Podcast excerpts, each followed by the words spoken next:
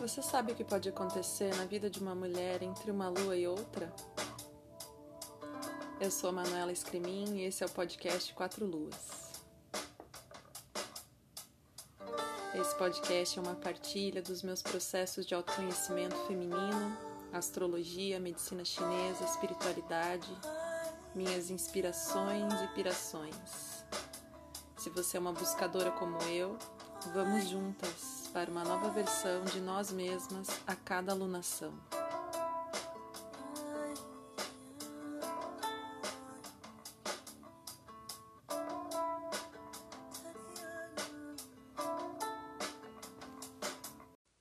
Olá, meus amores! Como vocês estão passando essa alunação ariana, a primeira alunação do ano novo astrológico? E estamos aqui chegando ao ápice dessa alunação, que é o momento da lua cheia. Então, hoje a gente tem a Sexta-feira Santa, um feriado importante, uma data que provavelmente não corresponde à data correta, mas é um momento em que a nossa consciência pode ser levada para uma reflexão maior. E junto com isso, uma lua cheia é, a gente é levada a, a contemplar alguns ensinamentos do Mestre. Então a gente está aí na, na, lua, na lua cheia acontecendo no signo de Libra, o signo oposto ao signo de Ares. Então lembram lá na, na alunação, no vídeo da alunação de Ares, é, onde a gente conversou sobre Ares ser o signo que nos dá a capacidade de nos individualizar, de é, nos atrair por determinadas coisas, por gostar disso ou daquilo, por formar a nossa identidade, né, a, nossa, a nossa busca de autonomia, de independência, de ser quem a gente é, a nossa, a nossa identidade mesmo, né, através de áreas que a gente é, ativa esse esse guerreiro dentro de nós e vai se identificando com muitas coisas, inclusive, é, como a gente comentou, da infância, já que a gente tinha um posicionamento difícil com o Kiron, fazendo a conjunção naquela lua nova, então a gente tem durante todo, toda essa alunação esse desafio de olhar para coisas que nós nos identificamos, mas que não nos servem para nada. E aí chegamos na lua cheia para a gente clarear com essa lua maravilhosa, é, com essa luz no nosso inconsciente, para a gente trazer luz para o nosso inconsciente de que que são essas quais são essas armadilhas que o ego monta para gente né? Já que a gente está aí falando das nossas é, das questões que, que construímos, é, das, das crenças que construímos na nossa infância, né? E que nos dão a sensação de segurança e proteção, e é com elas, com essas defesas, que a gente vai para o mundo.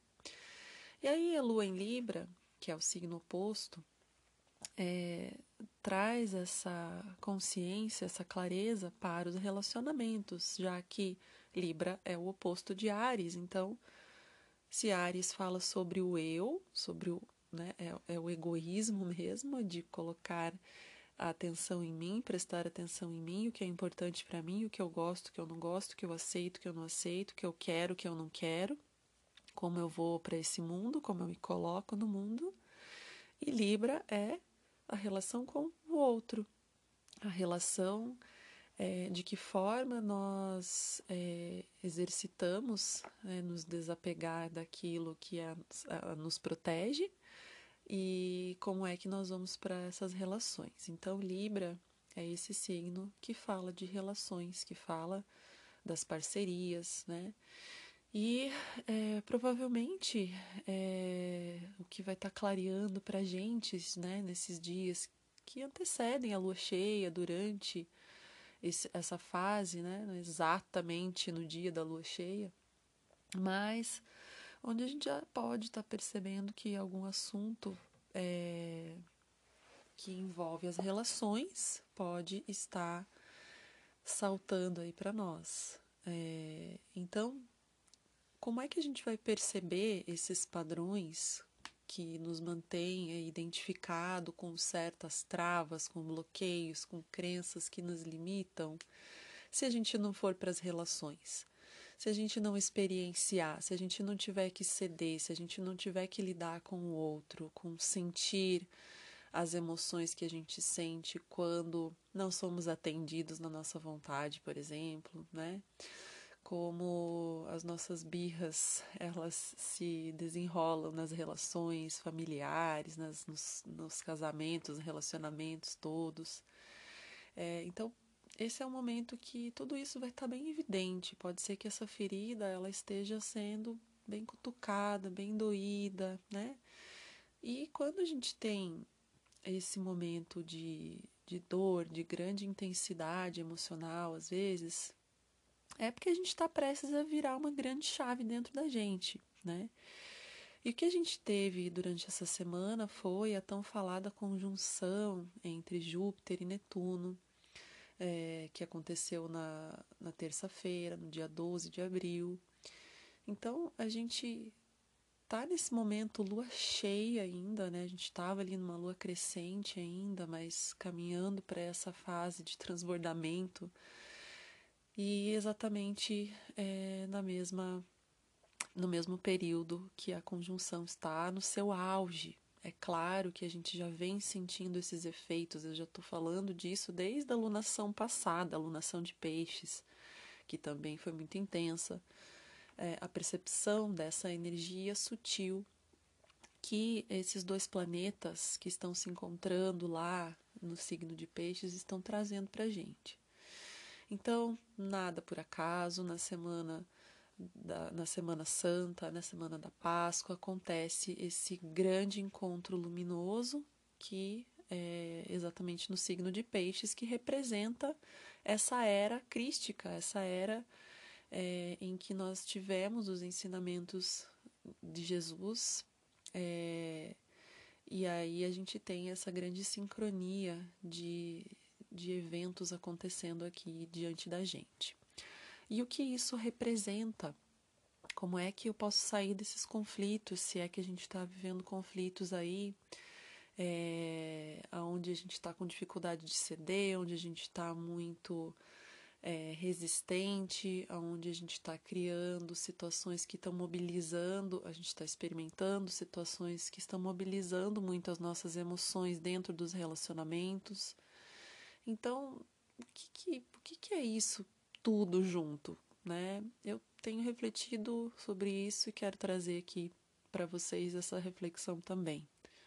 Já faz alguns episódios que eu tenho falado para vocês sobre outras dimensões, sobre uma outra forma da gente perceber a vida aqui, a vida no plano tridimensional, que a gente está vivendo essa grande conjunção e que não é só um blá blá blá, astrológico, é, a gente está vivendo um evento muito transformador e que vai reverberar ainda por muitos anos e nos trazer as mudanças que nós precisamos para alcançar outras uh, formas de nos compreender como seres aqui espirituais, porque Peixes fala da espiritualidade. Peixes é esse signo que nos ajuda a compreender o amor, o sentimento fraternal, o sentimento de unidade, uh, a empatia pela dor do outro, né?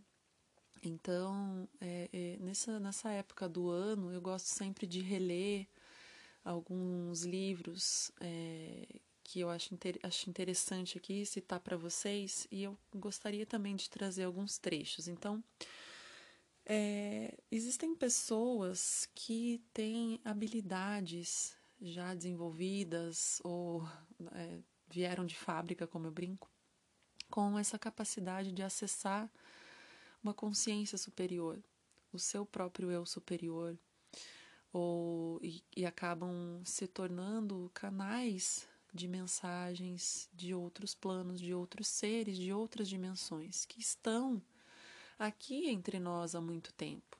Né? Então, é, existe um, um, um grande plano que está acontecendo, existe uma grande conspiração. Não, não existe. Eu, essa é a minha teoria, né? Pelo que eu leio, pelo que eu estudo, é o que eu afinizo. É, a gente vive aqui essa experiência, é, a mente cósmica quer experimentar todas as possibilidades de existir, e uma das possibilidades dela existir é aqui, a vida na Terra, dessa forma, na dualidade, com a matéria, com as emoções que a gente tem. Essa é a experiência aqui. E uh, algumas pessoas, como eu falei, têm essa habilidade em canalizar mensagens. Então, existem alguns livros que eu gosto muito que são canalizações da mente crística. Uma delas é o autor Paul Ferrini. E ele tem alguns livros, um deles, que é o que eu vou trazer aqui para vocês, que eu já trouxe em outros episódios, se chama Amor Incondicional. É, e outro que talvez vocês já conheçam, que são que se chama Cartas de Cristo. É, esse aqui não tem nem autor, é, a pessoa não, não se coloca como autora do livro, mas sim como um canal de informação sobre muitas questões. É, eu sugiro fortemente quem não conhece que busque, né, se afinizou com isso, porque a gente tem uma outra história, uma outra história revelada, né? Não a história do sofrimento, da crucificação, da morte, é, da ressurreição, toda aquela história que contam pra gente de pecado, enfim, é uma outra visão da consciência crística que nós estamos aqui para desenvolver, estamos nos finalmente para desenvolver, não é?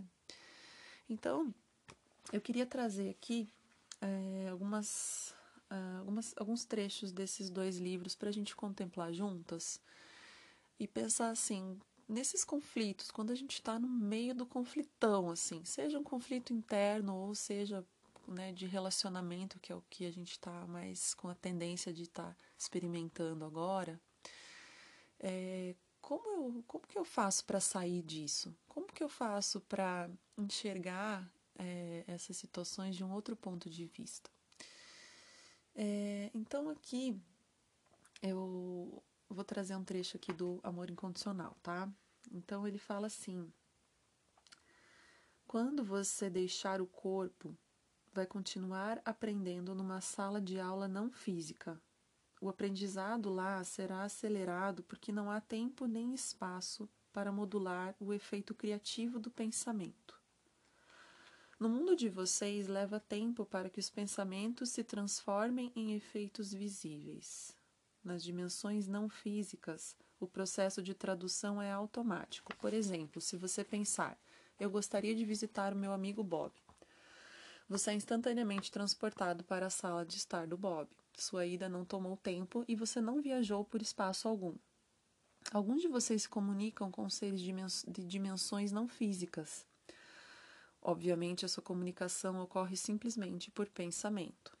A comunicação interdimensional é difícil, mas não impossível. Com prática e a capacidade de ir além do mundo limitado do espaço-tempo vai aumentando.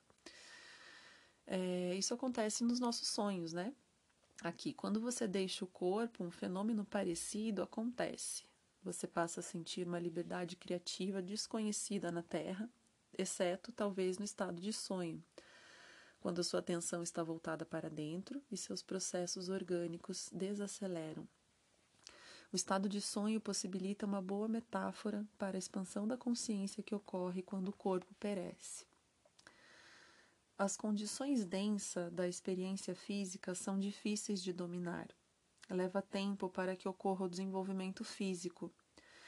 Ele começa no útero da mãe e ali o bebê é totalmente dependente dela. Quando nasce, ele é completamente indefeso. Precisa aprender a se alimentar, a andar, a falar e a lidar com o ambiente. Convenhamos, para quem há pouco vivia num ambiente não físico, onde os efeitos dos pensamentos são instantâneos, isso é pura tortura. Com o tempo, a consciência dele se contrai e isso se acomoda no corpo físico, apagando o conhecimento de outras dimensões e de suas possibilidades criativas. Em poucas palavras, a consciência é absorvida pela densidade do mundo física, mundo físico. Sente-se como se tivesse sido pega numa armadilha. Não se lembra mais do estado limitado em que vivia. Não se lembra mais de que ela não é apenas um corpo. É, em alguns casos raros, a consciência não se contrai totalmente quando entra numa sala de aula física. Essas pessoas habitam um corpo mas ainda conservam a lembrança da dimensão não física. Sabem que não estão limitadas ao corpo, sabem que não são vítimas dos pensamentos ou das atitudes das outras pessoas. Sabem que podem criar a realidade com o poder do pensamento. Essas pessoas são mestres espirituais. Bom, assim como Jesus foi um grande mestre como esses, como Buda, enfim, como grandes outros que já estiveram encarnados aqui na experiência, é, tinham essa consciência e que o maior ensinamento é, que eles trazem é de que todos nós possuímos essa capacidade de retornar a essa consciência única, a, essa, a esse estado porque, como ele descreve ali, a gente é, encarna né, e a nossa consciência é absorvida por essa densidade e a gente se esquece de que a gente pode criar, que a gente pode co-criar. Então a gente acaba limitando a nossa ação é, querendo sempre que ela aconteça na matéria, de uma forma matéria com matéria. E eu acho que esse momento que a gente vive, nessa conjunção que eu falei e sempre estou falando para vocês de Netuno e Júpiter em Peixes, ela vai despertar dentro de nós essa consciência de uma forma muito forte, de uma forma muito grande e para cada um no seu tempo. A percepção de que não, não somos apenas esse corpo físico e de que de alguma forma alguns milagres já se manifestaram para você, de que você pode acreditar e confiar em coisas que são ditas sobrenaturais ou paranormais e que a ciência precisa passar a considerar é, novos pontos de vista e nós também. É, nesse outro livro, As Cartas de Cristo, ele também cita é, essa questão de que, do que a gente vivia no passado em termos da ciência, né? Então, a ciência e religião, a gente sabe muito bem que andavam juntas, né? Então, como que algum cientista poderia ter alguma ideia intuitiva a respeito da criação do universo? E é, isso era completamente é, ridicularizado ou banalizado, né? Então aquilo que se pode provar é o correto e nós estamos ainda vivendo assim. Então, é, dentro de nós vai despertar muitas coisas, milagres vão acontecer de verdade se a gente passar a perceber e conectar com um outro plano mais sutil. Mas como isso, mano? Como fazer isso? Aqui um trecho então das cartas de Cristo. Peço aos leitores dessas cartas que formem uma associação para, em meu nome, desafiar a ciência e perguntar: em que momento da evolução do mundo material a consciência foi percebida pela primeira vez? Repito e digo isso seriamente. Pergunte ao cientista em que momento da evolução do mundo percebe-se pela primeira vez a consciência. Na célula viva? Se a resposta for a célula viva, pergunte se a consciência já era perceptível nas moléculas vivas, que se combinaram para formar as células se envolverem em uma membrana tão inteligentemente desenhada que permitia o consumo de alimento selecionado e o descarte do resíduo tóxico como ela reconhecia o resíduo tóxico.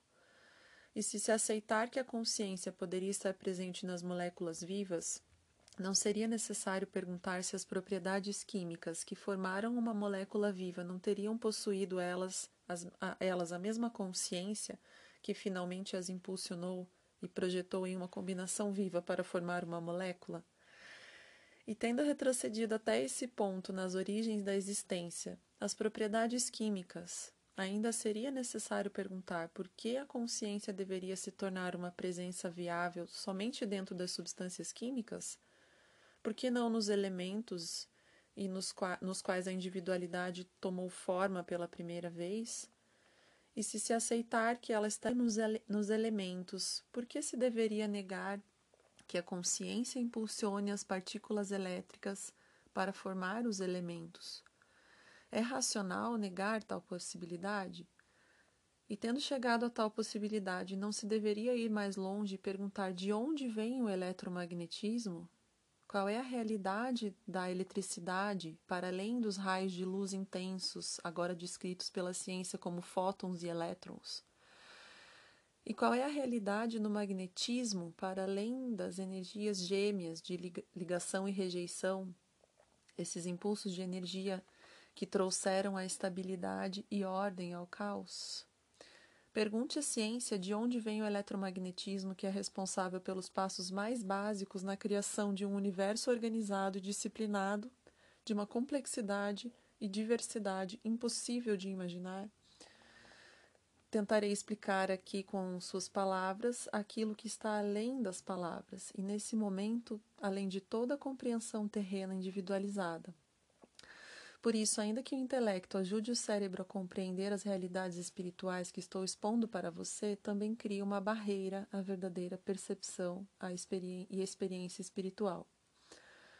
Por essa razão, considere as referências à dimensão universal final como simples proposições, ideias, vislumbres de formas resumidas de consciência da realidade por trás e dentro de seu universo.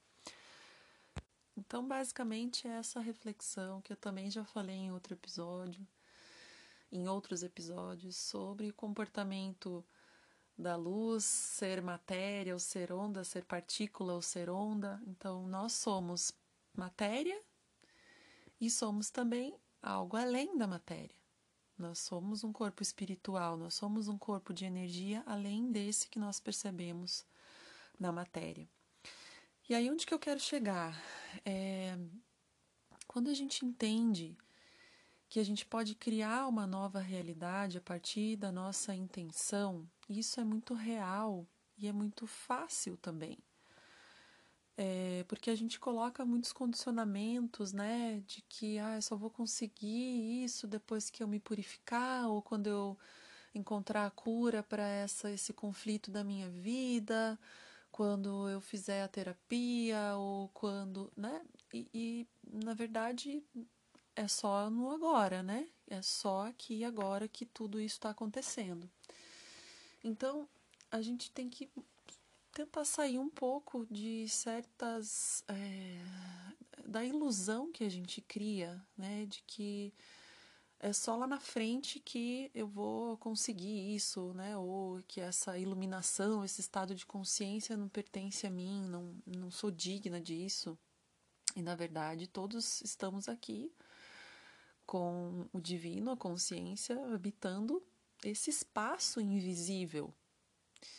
E aí é, a gente pode entender que o nosso cérebro, através dos pensamentos, ele gera ondas elétricas, né? Os nossos neurônios, as conexões são elétricas.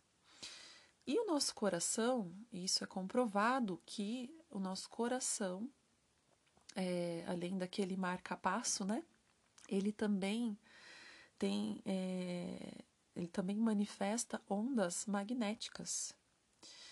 Então, olha só o eletromagnetismo criando esse campo quântico ao nosso redor.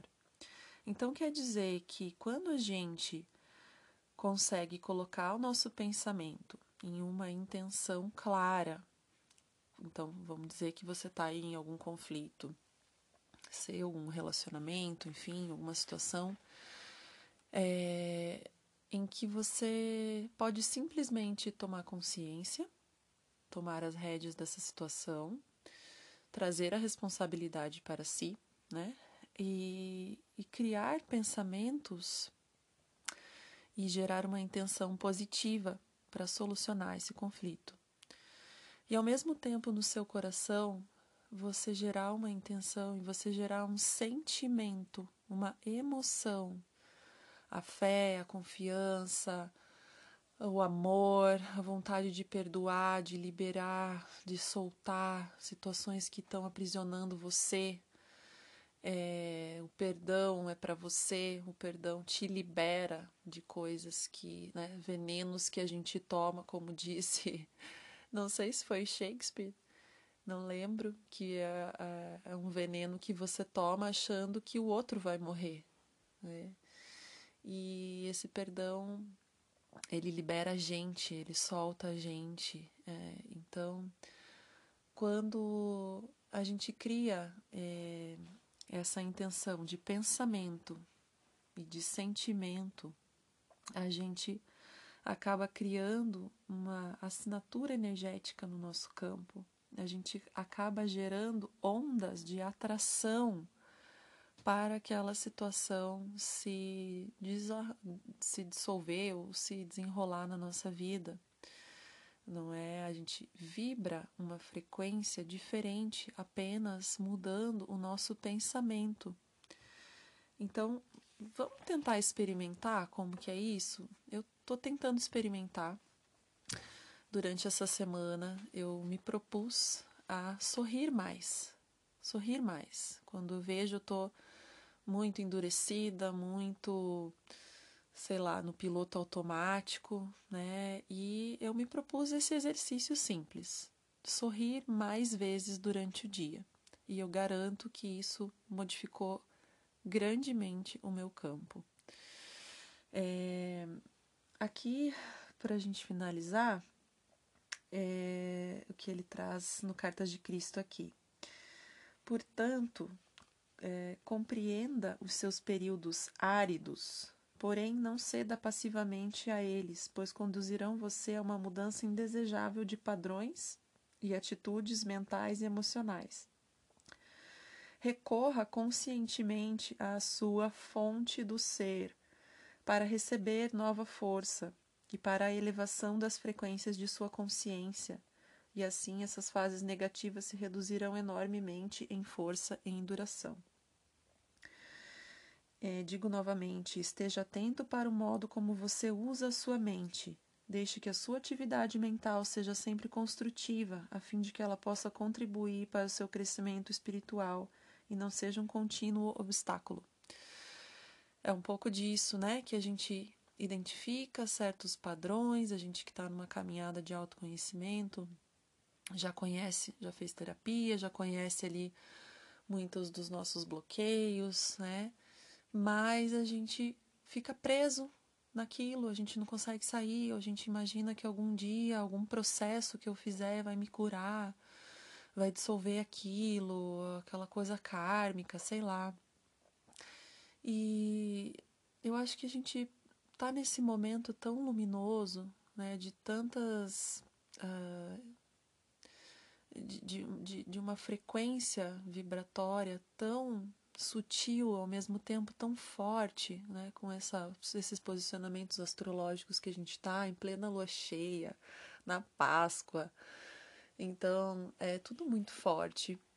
Então, os momentos de tensão, os momentos de conflito, como ele fala, os momentos áridos, eles estão aí para o nosso crescimento. Mas a gente pode, é, pensando aqui que estamos nessa alunação ariana, né, tomando consciência do, do com o que eu estou me mantendo identificada. É, e quando a gente se descola disso e a gente se torna observador, de que a nossa mente, o nosso ego, ele funciona assim. Então, para eu me proteger, eu faço uma cara emburrada. Para eu me proteger, eu diminuo o outro. Para eu me proteger, eu me sinto, sei lá, começo a ter crises de ansiedade, achando que eu não sou capaz de fazer algo. É, enfim, as nossas inúmeras artimanhas do armadilhas do ego. E, e quanto quanta energia a gente perde permanecendo identificada com isso. E a gente pode simplesmente sair desse estado de identificação.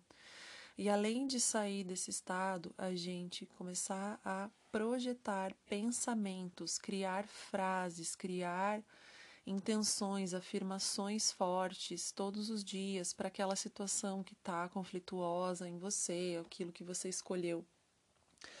Ter uma observação mais atenta naquele período. Crie frases, crie frases de poder, sabe? Comece a sentir a realidade que você quer se manifestando no seu pensamento. Crie essa realidade. Imagine o melhor para você. Vibre isso, deixe o seu campo emitir essa informação. E aí tudo que a gente precisa vem até nós. Vem até nós. Esse é o milagre e espero que a gente possa testemunhar e experimentar muitos milagres daqui para frente. Desejo para vocês uma feliz Páscoa, um momento de introspecção, reflexão, renascimento e tomada de consciência profunda. Obrigada a todas que ouviram e nos vemos no próximo episódio de Lua Minguante. Um abraço.